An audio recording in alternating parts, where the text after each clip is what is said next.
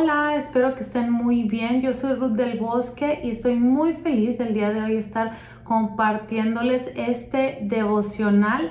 El día de hoy vamos a hablar acerca del Salmo 51. Y si yo pudiera ponerle un título a este salmo, ahí yo le pondría la oración de una persona arrepentida. Y el día de hoy quiero platicarte un poquito acerca de esto de este, lo que Dios habló eh, a mi corazón cuando yo leí ahora este salmo y me habló mucho acerca de las consecuencias que una persona puede vivir o de las consecuencias que se desembocan dentro de una persona alrededor de las malas decisiones. Cuando tomamos o cuando tomas malas decisiones, cuando te equivocas, cuando realmente eh, haces cosas y después te arrepientes de haber hecho cosas, dices, ¿para qué hacía esto? Me metí en un problema, eh, hubiera decidido otra cosa, hubiera escuchado y, y muchas personas viven en el hubiera, pero más que eso, empiezan a aparecer muchas cosas dentro de nosotros. Una de esas, a lo mejor es la culpa, a lo mejor es este, también puede ser resentimiento, puede ser mucha tristeza, muchas eh, emociones que pueden estar apareciendo dentro de nosotros, pero todo esto sucede cuando no somos guiados por el Espíritu de Dios, cuando no somos guiados por el Espíritu Santo, cometemos muchísimos errores, empiezas a tomar mm, malas decisiones, decisiones en base a lo que sientes, decisiones en base a tu propia lógica. Ya sabes que la lógica de Dios es totalmente diferente a la de nosotros y a, veces... sacamos a Dios de, de, nuestra vida, de nuestras decisiones, de lo que nosotros eh, debemos de hacer. ¿Y qué es lo que pasa? Empieza a aparecer frustración, empieza a aparecer amargura, empieza a aparecer culpa, empieza a aparecer tristeza. Y en este salmo se ve mucho acerca de lo que estaba pasando dentro del rey David, ¿no?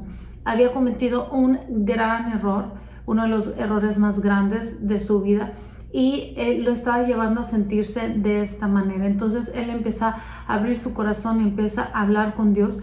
Y David sabía que él había tomado malas decisiones, que la consecuencia de vivir una vida ignorando la voz de Dios o haciendo lo que nuestros sentimientos quieren, lo que nuestros deseos quieren o lo que tú quieras, eh, hace que eh, todas las bendiciones eh, sean, eh, ¿cómo puedo decir? Que no las tomemos o no vivamos en ella. Y la consecuencia de esto en su vida era uno, que había guerra en su familia. ¿Cuántos de nosotros nos sentimos identificados? Había guerra en su familia, pero eh, había cosas aún más fuertes. Había, eh, estaban sus hijos envueltos en celos, estaban envueltos hasta incluso en muerte. Hubo muertes violentas, trágicas en sus hijos. Entonces, la forma en la que David respondió ante estas situaciones de una mala forma, este, desembocó muchas cosas en su vida, desde su interior hasta este, en su propia familia, ¿no? Entonces, eh, esto nos hace ver que vivir de satisfacciones inmediatas, eh, normalmente cuando nosotros tomamos decisiones, eh, a veces es lo que yo siento en el momento, lo que yo creo en el momento. Pero la sabiduría de Dios va mucho más allá. Él nos muestra el futuro, Él nos muestra lo que es bueno para nosotros. Muchas veces tenemos que esperar cuando nos sentimos esperar, muchas veces tenemos que hacer lo que nos sentimos hacer y tenemos que andar en obediencia a Dios. ¿Por qué? Porque Él sabe nuestro futuro, Él sabe lo que nos conviene, Él conoce la historia. Entonces muchas veces cuando nosotros vivimos a través de satisfacciones inmediatas, lo que ahorita yo siento, lo que ahorita yo pienso y nada más estamos viviendo por sentimientos al día, pues nos damos cuenta que esto dura poco. Lo que nosotros eh, elegimos que es temporal dura poco, pero a la larga te das cuenta que eso se acaba. Y todo lo que proviene de Dios es lo que realmente permanece y es lo que realmente te da plenitud en tu vida. Entonces, ahora, esta parte no es tan buena del Salmo o a lo mejor no nos gustará tanto, pero muchos de nosotros nos podemos tal vez identificar. Pero la última parte es la que me encanta. Y la última, eh, la última parte yo le pondría de título quebrantamiento y perdón. Y eso es lo que me encanta de Dios. Que aunque muchas veces nosotros nos equivocamos, ese si nosotros decidimos ir de la mano con Él, si nosotros decidimos ser guiados por Él, ese no es el final de nuestra historia. Entonces, me encanta que en este salmo David reconoce, Él abre su corazón eh, hacia Dios, Él siempre es... Eh, transparente para con Dios, Él muestra su corazón porque sabe que a Dios no se le puede ocultar nada. Y Él reconoce que se equivoca, ¿no? Y lo confiesa eh, a Dios. Y yo quiero decirte algo, el día de hoy, Dios es el único que puede restaurar nuestra vida, es el único que realmente puede perdonar, que puede arrancarnos de raíz todo sentimiento de culpa, de vergüenza. Muchas veces cuando nos equivocamos en la vida, este, sentimos, nos sentimos avergonzados incluso de nosotros mismos.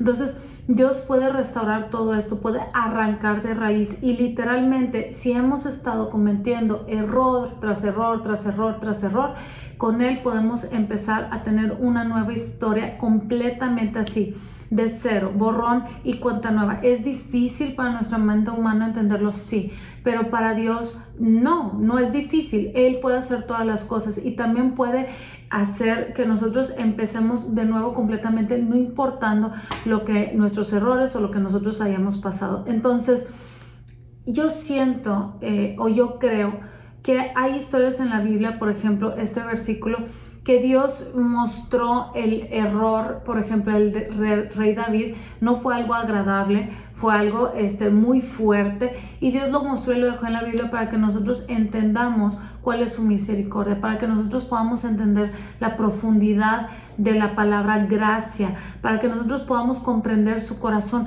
que no importa qué error tú hayas cometido, si sea el más eh, grande, este, lo más imposible, increíble, lo más feo que tú te puedas imaginar.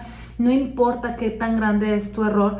Eh, si tú vienes con Dios con un corazón abierto, Él te perdona y nos perdona y podemos seguir adelante en victoria y en bendición en nuestra vida. No quiere decir que va a marcar al resto de nuestro, en nuestra vida.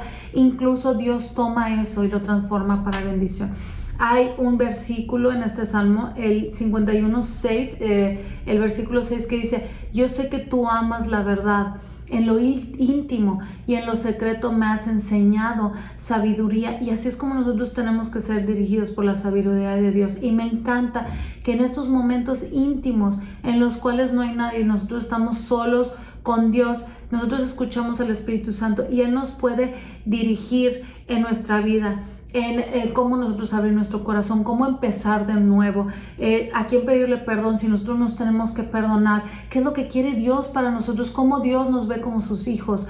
Entonces el Espíritu Santo nos empieza a guiar para tomar buenas decisiones en nuestra vida y que esto tenga consecuencias positivas en nuestra vida para siempre también que perduren, eh, no solamente positivas, sino que no se acabe, ¿no? Que nosotros podamos caminar en bendición continuamente. Entonces, al final del capítulo, David decide vivir una, una, vida llena de alabanza, llena de gozo, por el camino en el cual Dios trazó eh, un camino correcto para él de bendición. Y David se arrepiente y esto es lo que me encanta. Cuando tú tienes un arrepentimiento, jamás, tú te puedes equivocar en, otras cosas nuevas, pero jamás te vuelves a equivocar en lo mismo. Y esto es lo que pasó eh, con el rey David. Jamás volvió a cometer el mismo error. Él no permitió que el mayor error de su vida arruinara su relación con Dios y arruinara tampoco el resto de sus días. Entonces, Siempre hay un nuevo comienzo para ti, para mí, para todos. Eh, cuando nosotros cometemos un error, Dios es fiel y Dios es justo y nosotros nada más tenemos que abrir nuestro corazón, arrepentirse, cambiar nuestra forma de pensar y empezar a caminar de una forma diferente. Dios olvida todas las cosas y transforma todo para bendición. Espero este, este video haya bendecido tu vida. Yo soy Ruth del Bosque. Muchas gracias por la invitación. Les mando un saludo.